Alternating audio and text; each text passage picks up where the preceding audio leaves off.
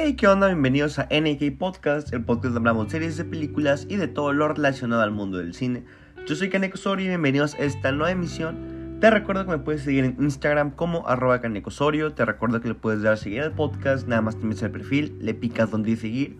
Si estás escuchando esto por Apple Podcast, puedes calificar el podcast para que le parezca a más personas y más gente según esta conversación que estamos teniendo aquí en NK Podcast. Y bueno, esta semana por fin fue mi regreso a los cines este año.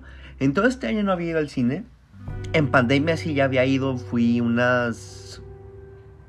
La primera vez que fui al cine desde que inició la pandemia fue a ver Tenet, por eso de septiembre. Y de ahí volví a ir como unas 3, 4 veces más en lo que quedaba del año, como hasta diciembre, que se volvió a poner fuerte, eh, mínimo aquí en Tijuana la pandemia, y cerraron otra vez como bueno, no, de hecho los cines nunca cerraron, pero como que ya no me da tanta confianza ir. Hasta ahorita que ya, este... Primero cuando estreno de Godzilla contra King Kong, la cual no iba a ver, no iba a ver la película, pero es porque... Primero la primera semana no fui porque mucha gente fue, realmente más de la que yo me esperaba. El fin de semana estreno, los cines están como nunca antes había visto desde hace un año. O sea, desde la pandemia no veía que los cines se llenaran de esa manera. Entonces, pues al mismo tiempo dije, ah, mejor me espero un poquito a que, a que pase el hype de la película. Total, no es como que me muera de ganas por ver a Godzilla contra King Kong. Pero esta semana ya se estrenaron, están estrenando ya películas nominadas al Oscar. La semana pasada estrenaron Judas and the Black Messiah y se estrenó The Father, que es la película que vamos a hablar esta semana. Esta semana, si no me equivoco, se estrena en cines Promising Young Woman. Y la siguiente semana, o en dos semanas, se estrena Nomadland. Entonces, viene fuerte, viene fuerte. Y les voy a dar recomendaciones de, bajo mi experiencia, bajo mi criterio, de cómo ir al cine en esa pandemia. Porque igual pues entiendo que hay gente que aún no se siente muy segura de regresar al cine. Y realmente pues creo que es este pues como fan del cine, ¿no? Ir dando ahí mis recomendaciones y consejos que yo sigo porque pues yo también quiero cuidar y también me cuido. Pero igual quiero disfrutar pues de esto que es el cine. Entonces, primero yo les recomendaría que si van a ir vayan entre semana. El fin de semana es más común que se llene que se llene si van un jueves o un miércoles. Si van a ir, este, pues entre semana realmente no, varía mucho el horario. Pero les recomiendo mucho si van en, fin de semana, ya sea viernes, sábado, domingo, que vayan temprano. Que vayan entre la tardecita máximo como a las 5. Ya después de las 5, o sea que su función sea entre 5, 5 y media más tarde. Porque ya de ahí en adelante, pues las salas ya se van a empezar a llenar más y ya podrá haber más gente y ya saben, está complicado. Entonces, realmente las instalaciones del cine son muy seguras, todos siguen los protocolos, estar cubrebocas. Nada más que pues cuando estás dentro de la sala y comes, pues te lo quitas, ¿no? Obviamente, pero pues hay distancia entre los asientos. Eso se me hizo algo muy curada que implementaron. Por ejemplo, hay de que tres filas completamente bloqueadas en ciertos espacios para que no estés cerca de la gente y que la gente no esté arriba de ti entre propias butacas de las, de las líneas disponibles están de 3, 2 bloqueadas y después 3 libres. Entonces, realmente pues, le echaron muchas ganas y mucha innovación a adaptarse ¿no? a esta pandemia. Lamentablemente, pues Cinepolis es lo único que está abierto. Cinemex cerró sus puertas. No sé si para finales de abril es que habían dicho que iban a regresar como a actividades normales. Según yo había leído que era por finales de abril. Pero pues quién sabe, realmente me da gusto no ver que ya está volviendo la gente al cine y que ya estamos regresando a un ritmo más normal. Realmente creo que gran parte de esto se debe a la vacunación extrema que ha llevado Estados Unidos y cómo han hecho todo este sistema de vacunar y que tienen planeado vacunar a 30 millones de personas. Creo que ya esta semana en Estados Unidos ya te puedes vacunar si eres este, mayor de edad, o sea, con que tengas 18 años o más. Entonces, pues qué cura que hayan abierto como ya tanta gente, ¿no? Aquí en México todavía estamos batallando para vacunar a las personas de tercera edad. Y por lo mismo es que más gente ha ido al cine en el otro lado y se ha hecho una campaña más interesante de películas y las productoras están volviendo a su ritmo normal y poco a poco estamos volviendo a la normalidad. Así que sí, y bueno. Ahora, esta semana pues, vi la película de The Father, la cual es una película que últimamente ha estado agarrando mucho momentum en, en la carrera al Oscar. Realmente antes de, de ver la película no tenía una idea clara de qué trataba la película. Había escuchado que mucha gente, la cual yo sigo, que habla de películas, mucho acá, la crítica especializada le había tirado muchas flores a esta película. Muchos la consideran su película favorita del año. Y creo que en los Critics Choice Awards fue cuando estuvo dándose el tiro con Nomadland entre cuál iba a ser la mejor película del año. Yo realmente como que tenía expectativas de, ah, esa es una gran película, pero al mismo tiempo no sabía qué esperar de ella. O sea, por realmente traté de no informarme de nada porque creo que ese tipo de películas es mejor llegar como con la mente en blanco sin ver ningún trailer, nada más de lo que escuchaba, nada más escuchaba que era buenísima y que las actuaciones eran muy buenas y nada más, no escuchaba fuera más de eso, como que las mismas personas que veían la película trataban de no decirte más para que al momento de verlas tú te sorprendas. Y wow, realmente qué gran película es. Realmente fue una película excepcional. Muy, muy buena película. Y para los que no la han visto, realmente los invito a que la vean. Está en cines actualmente. Vale muchísimo, muchísimo la pena. Es de las grandes contendientes este año para la temporada de premios. Entonces, ahí les recomiendo que la estén checando.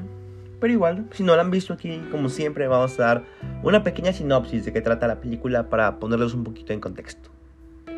Bueno, básicamente The Father nos cuenta la historia de Anthony, un hombre de 80 años mordaz, y que tercamente ha decidido vivir solo.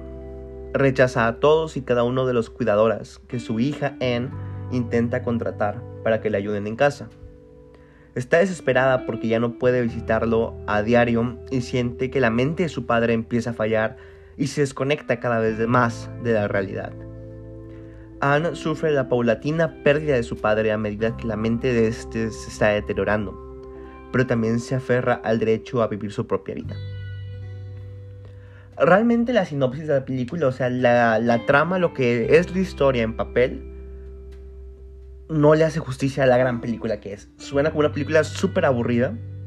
Realmente no creo que haya que puedas juzgar a una película sin siquiera haberla visto nada más por la historia, porque realmente la magia de es como contarla. Y esta película es un ejemplo perfecto de este, la película ah, realmente tiene un guion increíble. Más que las actuaciones. Bueno, yo creo que es un conjunto de todo. Las actuaciones, con el guion, con la cinematografía, con la visión del director, hacen que todo funcione perfectamente. Y como que cada aspecto de la película se complementa el uno al otro. Pero creo que de lo más fuerte y lo que más me gustó fue el guion. El guion de la película y el cómo fue transcribido de una obra de teatro a la gran pantalla y cómo es que esto tiene todo el sentido del mundo. Realmente sí te puedes imaginar ver esto en un escenario en vivo y realmente te puedes imaginar. Entonces, sí se siente como una actuación muy de teatro, muy, muy real, muy de que enfrente de ti. No sé cómo expresar el sentimiento de que. de que te sientes parte de la. de la historia de que se está contando alrededor de ti.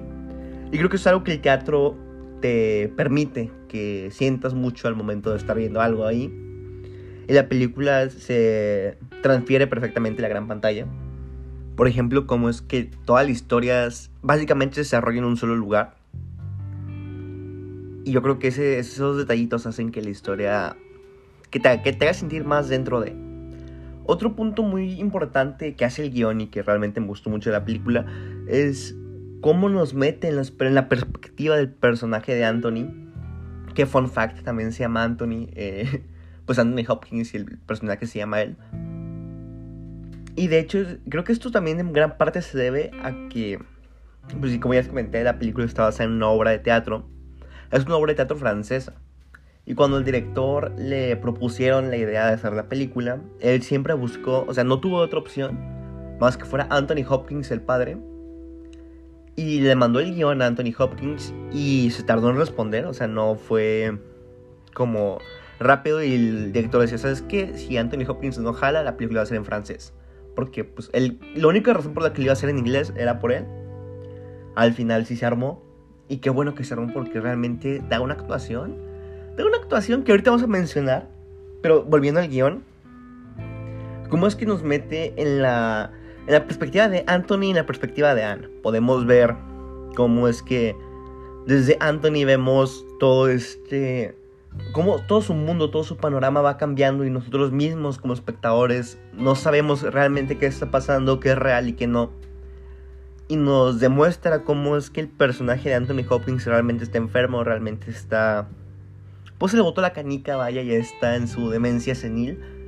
Pero no nos dicen, hey, pues no hay ningún momento en el que nos digan explícitamente, ¿sabes qué? Este está enfermo.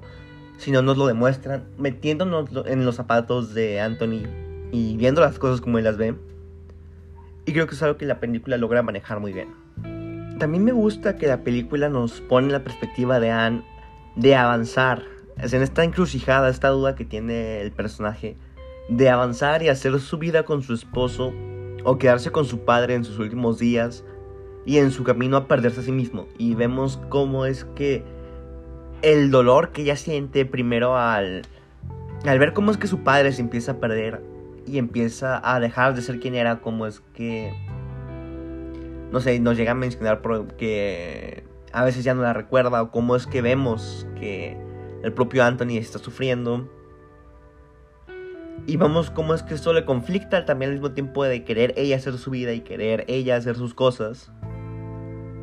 Y aparte vemos cómo es que aparte de este conflicto y cómo se siente conflictuada por ello, vemos cómo es que lidia con las emociones encontradas que tiene hacia su padre de, de rechazo y de sentirse como por de alguna manera rechazada por él desde su infancia. Un drama que realmente no pudiera haber sido expuesto de la mejor manera de la mano de Olivia Colman y de Anthony Hopkins, que realmente se llevan la película del 100% Primero empecemos con Anthony Hopkins, que sin duda alguna hace la mejor actuación de este año. Cómo es que por momento, cómo es que llega a, reflejar ese sentimiento de duda y de y vemos cómo es que por momentos llega a estar feliz y vemos a cómo es que llega a estar perdido y vemos cómo es que todo, todo, todo lo que refleja el personaje Anthony Hopkins lo hace de una manera excepcional. Y especialmente dos momentos a lo largo de la película dos momentos y el final, que cuando los vi en pantalla dije, wow. No, sí, se robó 100% la, la película. Es la mejor actuación del año. Se lleva de calle a Chadwick Boseman, a Riz Ahmed. Realmente se los come por completo. Y aunque ellos dos actuaron muy bien, creo que Anthony Hopkins se, se lleva la actuación del año. No creo que gane el Oscar, sinceramente. Ha estado perdiendo con Chadwick Boseman, que realmente pues como se murió este año y como también hizo un muy... Realmente los tres hicieron un papel excepcional, o sea, no es como que si gane Riz Ahmed o si gane Chadwick Boseman estaría triste porque realmente hacen un papel excepcional también ellos. Pero creo que la que más me gustó a mí fue la de Anthony Hopkins. Y también es porque cada personaje les piden cosas diferentes, su personaje hace hace cosas y pasa por momentos diferentes por los cuales no podemos comparar realmente sus actuaciones porque cada quien hace lo suyo de manera excelente en el nicho en el que están. Pero bueno, Olivia Colman también actúa muy bien, hay momentos, vemos esta desesperación y ese conflicto que tiene con ella misma y cómo es que si quiere seguir adelante o no, o seguir con su padre aunque sepa que todo va a terminar mal.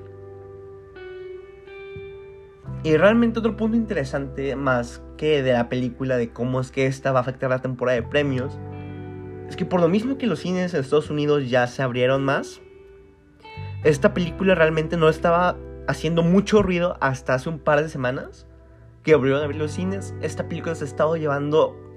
Ha tenido un efecto muy similar al que tuvieron películas como Get Out para la temporada de premios, o como las que tuvo Lady Bird, que de boca en boca se han estado pasando de, oh, es que esta película deberías de verla, está muy curada. Está haciendo que más gente vaya a verla, incluidos miembros de la academia que realmente digan, ah, bueno, porque realmente no le han metido mucho a a la campaña de esta película a publicitarla. Pero de boca en boca se ha estado yendo. Y está haciendo que esté agarrando un ritmo más fuerte a temporada de premios. Y puede ser que que va a haber unas sorpresas. Podría ser que incluso veamos a Anthony Hopkins y van robándole el Oscar a Chadwick Boseman. Entonces, se viene una temporada de premios muy interesante. Realmente, esta película es de las mejores del año. Otro punto importante que creo que en esta película se sobresale mucho dentro del aspecto técnico es la cinematografía y cómo es que esta llega a, en el mismo cuarto, en el mismo pues en el mismo cuarto donde todo se lleva en la misma casa, llega a hacer escenas con diferentes zooms o cómo es que va bajando para que veamos al personaje en el suelo. Diferentes momentos donde nos donde aplica una técnica cinematográfica muy buena y hacen hacen maravillas y realmente me gusta mucho cómo es que cada aspecto de la película se complementa se complementa a sí mismo para hacer una de las mejores películas del año. Y bueno, básicamente eso es todo lo que tengo que decir de The Father. Lo, malo de que veamos películas tan buenas y que toquemos películas tan buenas en este podcast es que realmente no hay mucho más que decir que están muy buenas. No puedo alargarme un poquito más, especialmente ahorita que se acaba de estar y que no quiero indagar más dentro del guion porque quiero que ustedes que estén escuchando esto vayan a verla nada más como con esta buena idea y no con tanta expectativa de qué va a pasar en la película para que se sorprendan al igual que me sorprendí yo al verla. Así que sí, esto sería todo por mi parte. Muchas gracias por escuchar. Te recuerdo que me puedes seguir en Instagram como arroba canecosorio. Te recuerdo que puedes dar a seguir al podcast. También ya estuvimos tocando otras cuatro películas nominadas, por si os quisiera checar. Y vamos a estar hablando más de estas hasta que sean los Oscars el 25 de abril. También vamos a estar aquí dando nuestras predicciones. Así que sí, muchas gracias por escuchar y nos vemos el siguiente podcast. Bye.